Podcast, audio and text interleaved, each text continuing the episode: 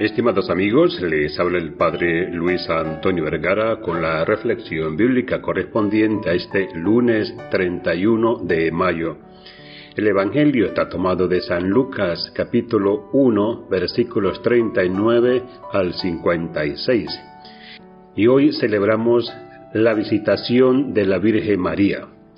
Esta es una fiesta universal de la Iglesia Católica que celebra esa visita de María, la Madre de Dios, con el niño Jesús en su vientre, a su prima Isabel.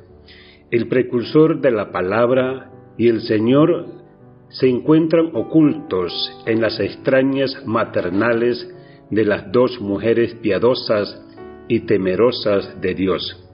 Sin embargo, incluso antes de que las dos mujeres se dieran un abrazo al verse, Juan saltó de alegría en el vientre de su madre.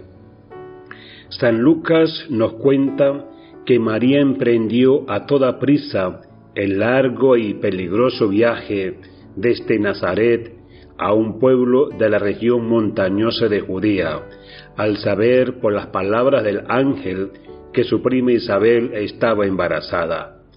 Ella tenía claro lo que quería, y no permitió que nadie ni nada la detuviese. Y hay dos aspectos de la escena de la visitación que debemos considerar. Primero es la agenda personal de María e Isabel. Cualquier asunto pendiente en la agenda personal de María e Isabel es dejado a un lado. Ambas mujeres tenían muy buenas razones para estar muy preocupadas con sus embarazos y todo lo que conlleva traer una nueva vida al mundo. Ambas tenían derecho a enfocarse en sí mismas por un tiempo. María visita a su prima Isabel para ayudarla y también para ser ayudada por ella. Estas dos grandes mujeres se consolaban entre sí, compartieron sus historias y se dieron la una a la otra el don del servicio en medio de la nueva vida que debieron haber experimentado. Isabel, después de sus largos años de esterilidad y ahora su repentino embarazo, y María, después de su encuentro con el mensajero celestial y su situación matrimonial irregular de aquel tiempo aunado a su embarazo. El segundo aspecto que veo aquí es el apuro de la Virgen María. La libre elección de María de avanzar hacia adelante y hacia el exterior es reflejo de una decisión tomada en lo profundo de su corazón, seguido de una acción inmediata preguntaría cuántas cosas hay en nuestra vida que hemos soñado realizar, que debiéramos haber hecho y que nunca las hicimos. Por ejemplo, cartas que debiéramos haber escrito, sueños que debiéramos haber realizado, gratitud que debiéramos haber expresado, el afecto que nunca mostramos, el aplazar las cosas retrasarlas pesa mucho sobre nosotros, nos desgasta y nos desanima.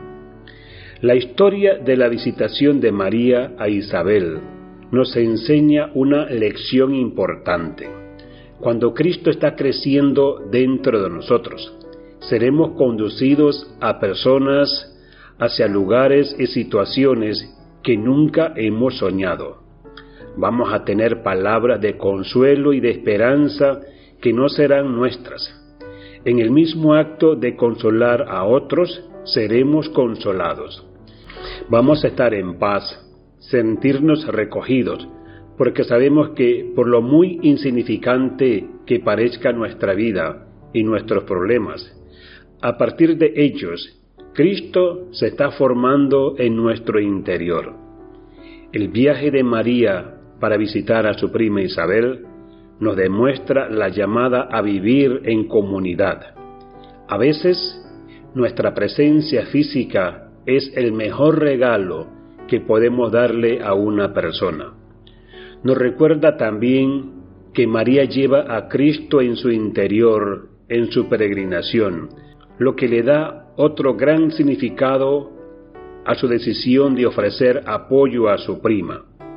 Tales momentos nos liberan de nuestros propios egoísmos y nos permiten cantar con alegría el Magnificat como María a lo largo de nuestra vida y celebrar así las grandes cosas que Dios hace por nosotros y nuestro pueblo. Que Dios les bendiga a todos.